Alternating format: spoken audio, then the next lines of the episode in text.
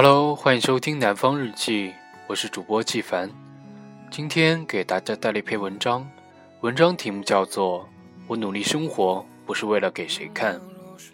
文章来自谢可慧。村上春树有一句话是：“世上有可以挽回的和不可挽回的事，而时间经过就是一种不可挽回的事。”也许不负时光是最好的努力，而努力就是最好的自己。前些日子，农村的表哥在县城买了一套房子，所有的人都在庆贺他，在不到四十岁的时候，成为了当地最好的酒店的总经理，买下了一套价值两百万的房子，出入有生活秘书，无需再为任何生活琐事操心。顺带着父母也与他一起过起了五天城市两天农村的日子。一个人的红红火火，仿佛使一家人都扬眉吐气。有人与我舅妈说：“你们家这孩子真是争气。”舅妈高兴得合不拢嘴。作为最普通的农民，除了田地，唯一的希望就寄托在自己的孩子身上。其实，像我们的上一辈。谁又不是全心身全身心的把爱砸在孩子身上，又孤注一掷？表哥家曾经过得非常辛苦。我记得表哥小时候来我家的时候，是从来没有任何包的，时常是一只塑料袋，拎着拎着一些他们家的两大袋蔬菜，蔬菜的泥巴就这样粘在他的裤腿上，脚上的白球鞋总是带着补丁。而这块补丁总是脏得格外快。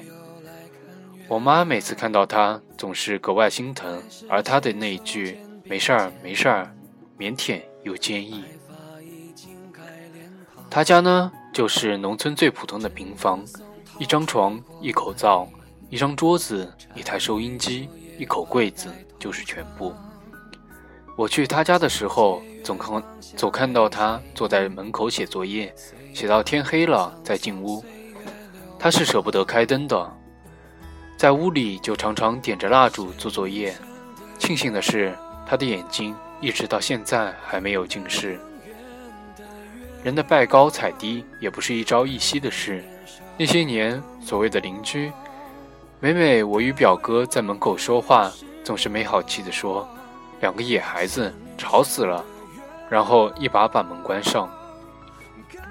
有一年的冬天下雨，因为出门忘了带钥匙，我与表哥站在一户邻居的我与表哥站在一户邻居的廊檐下，邻居嫌我们挡着他们家的光线，吼着我们走开。我和表哥就这样靠在靠着家里的门，裸露裸露在外面的半个身子，一直淋了两个小时。他那时会常常说一句话：“日子总是会好起来的。”表哥的成绩一直很不错，中考结束以后，他选择了中专。舅舅第一个不同意，觉得再苦也不能苦孩子啊，拖着他去学校改志愿。他说：“没事儿，上了中专，只要努力也不会太差。”对于一个清苦的家庭来说，早点能够分担家里的负担，比所谓的高学历重要许多。中专结束，他成了酒店最普通的服务生。不得不说，那一句“穷人的孩子早当家”真的有一定的道理。在酒店的初出几年，表表哥从包厢服务员到厨房后台，再到大厅前台，几乎把所有的岗位都让自己过了一遍。你一定很惊讶，为什么老板愿意让他去走每一个岗位？因为下班之后，他主动要求去每个岗位帮忙。甚至参与配菜、打杂、卸货这些原本根本不相关、别人也最不愿意干的事。每个假期他都没有休息，过年也是，整整五年他都没有回家过年，而是在酒店里忙里忙外。他也有他的私心，想尽快的升职，仅仅是希望改善家里的条件。他在六年内几乎完成了两连跳。又在第十年出任了总经理，出入高档场所、买车买房，似乎早就成了最平常的事。一切如他所愿，似乎比他所想的来得更快些。随之而来的是，那些邻居都早已成了成为了熟人，主动要求为他们晾晒衣裳，也会热情地招呼他们家的任何一个客人。某一天，我们一起坐下喝咖啡的时候，聊起这些年走过的路，我说：“你也真的算是争气，特别为你的父母长脸。”他说：“我现在的成绩并不是为了给谁看，也不是为了证明什么，只是希望测试一个真理：生活是不是你努力了就会有好结果？”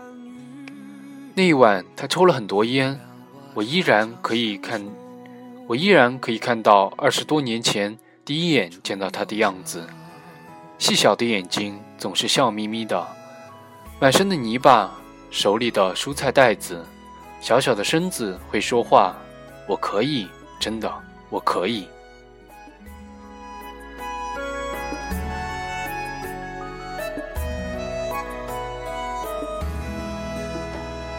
草长莺飞的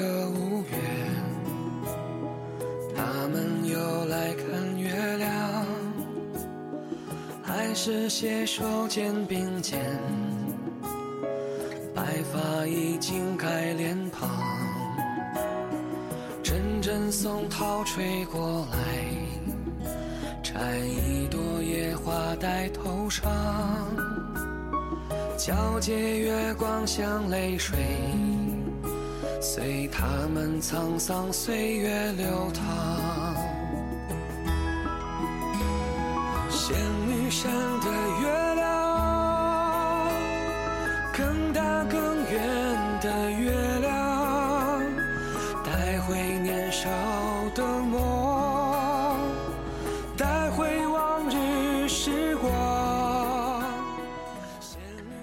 魏小姐是我中学时代的朋友。她大概是学生时代与我最亲密的朋友了吧。大学毕业后去了一家外企。老实说，这些年除了看到她的微博偶尔在转发，她几乎很少在社交平台让我们了解她的生活。而我和她的招呼也仅仅限于每个节日友好的问候。上个月我们聚会的时候，兴许是好久不见了，我与魏小姐约。希望她会绍兴参加，她大概也是一时高兴冲昏了头，立刻答应了。于是这成了我与她多年之后的约会。好，等到的她真是让人惊艳。我想说，原本肥胖界的她，全然去了一身赘肉，精干动人。她原来就长得漂亮，只是因为一身肉让人忽略了，成为瓜子脸的他。一双深邃的双眼嵌在脸部，闪闪发光。一个人的外表足以证明他这些年到底过得好不好。递过来的名片是一堆英文，下面几行中文。同行的人说：“看不出来啊，都注册会计师了。”魏小姐笑了笑，充满着职业的美和现实的真诚。我想说，一个人的美好从来不需要刻意表达。就是他坐在你身边，你就可以感受到他散发出来的品质是好还是坏。魏小姐坐在我的身边，我们高兴的举杯，又节制的喝酒。当下，她她在一家外企工作，已经在 H 城这个寸土寸金的地方付了一套房子的首付。她说，每个月付完房贷，也还也还能过得马马虎虎。他的马马虎虎，真真是能听出许多个谦虚。他似乎早已训练有素，在酒桌运筹自如，一切正常而友好。忽然间，老黄举起了杯子，冲向魏小姐：“喂，你说你现在变得那么好，当年的老乔会不会后悔啊？”老乔这个危险分子，一喝多就开始说胡话。他口中的老乔是当年魏小姐倒追的对象，可惜老乔是个外貌党，当着全班同学的面，在一节自修课大吼了一声：“长得跟肥猪一样，还还是好好读书吧。”魏小姐的情绪一下失控，整整哭了两节自修课，而后好几天都没有吃饭。老乔没有一点自责，一群男生走过魏小姐的座位，总是斜着眼的，场面一时有点尴尬。魏小姐说：“我奋斗了那么多年，真的不是为了和他一起坐着喝咖啡。”说完，和老黄碰了下杯子。一个人一旦有了底气，一切干戈化玉帛的能力，仿佛都在自己的掌握之中。这件事似乎很小，似乎也不值一提，但我总是想说，那么多年来自己一直不断努力的事，虽然没有成功，却让我每天充满希望。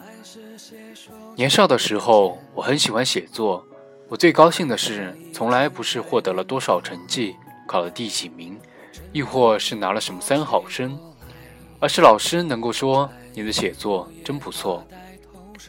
初一的时候，每个晚上我做完作业都会写作。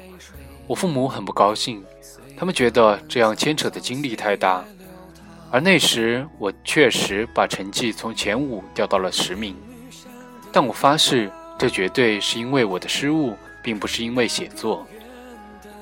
而我最诧异的是，当时我的班主任，他得知我竟然每天晚上在写作，很惊讶。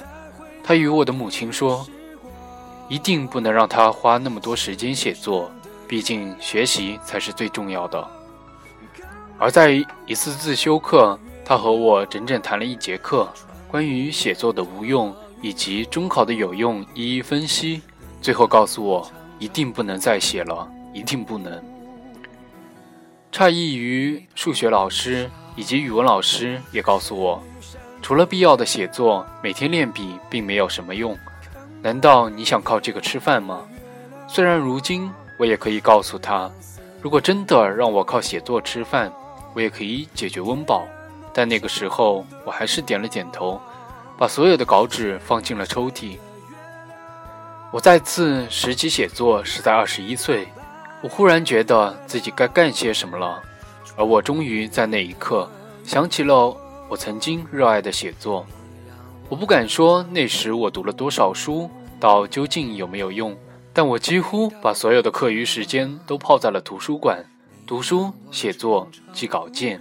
我的一半生活费永远用来买书、打印、邮票，所以我就算那时有零星的稿费，并不足以让我富裕。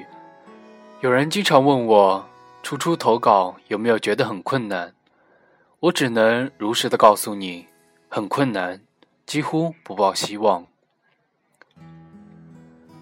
我大概是在两年后开始有了起色，开始有报纸约我的稿件，也开始发表我的稿件。我那时常常因为一篇文章熬夜到两三点，只为了一遍一遍检查错别字，也常常为了考研一句话的出处，翻遍所有的书。我曾经的室友常常说。处女座果然太认真，而我只想说，我只是想努力珍惜每一次机会而已。现在工作之余，我也常常写字，聊以慰藉我的梦想。也很幸运，常常有意外的惊喜，比如读者的鼓励。偶尔朋友圈出现我的文章，也有朋友很欣喜的截图。记得一个初中时代的朋友说。当时你们的老师都该为当时的话后悔了吧？我说，无所谓吧，真的。事隔那么多年，早已没有那么介意，何况如今的我也不足以让他们介意。老实说，无论我能在写作的道路上走出怎样的成绩，与别人是怎样的看法，与我都不重要。我永远记得十四五岁的自己。不得不偷偷的写字，而如今可以正大光明的写，是多么幸福。我们从来不知道人生的路有多长，也不知道自己的内心究竟想奔跑多久，而我们却也清楚的意识到，努力的向前走就是对人生最好的馈赠。我们那么努力，不是为了感动谁，也不是为了证明给谁看。或许只是因为不甘心内心最好的自己被无辜遗弃而日日夜夜告诉自己永不放弃。满满的正能量分享给大家文章的文字版将会发布在我的个人微信公众号上大家可以搜索微信公众号纪凡我也会在微信公众号里与大家进行互动。戴头上，皎洁月光像泪水，随他们沧桑岁月流淌。仙女山的月。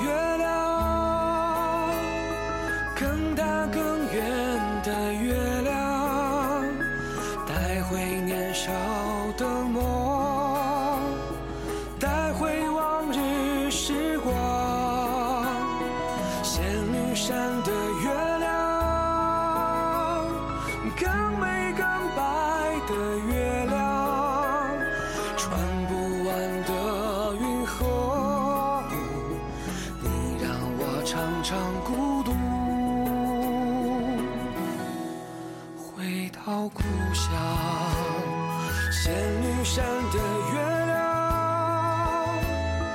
看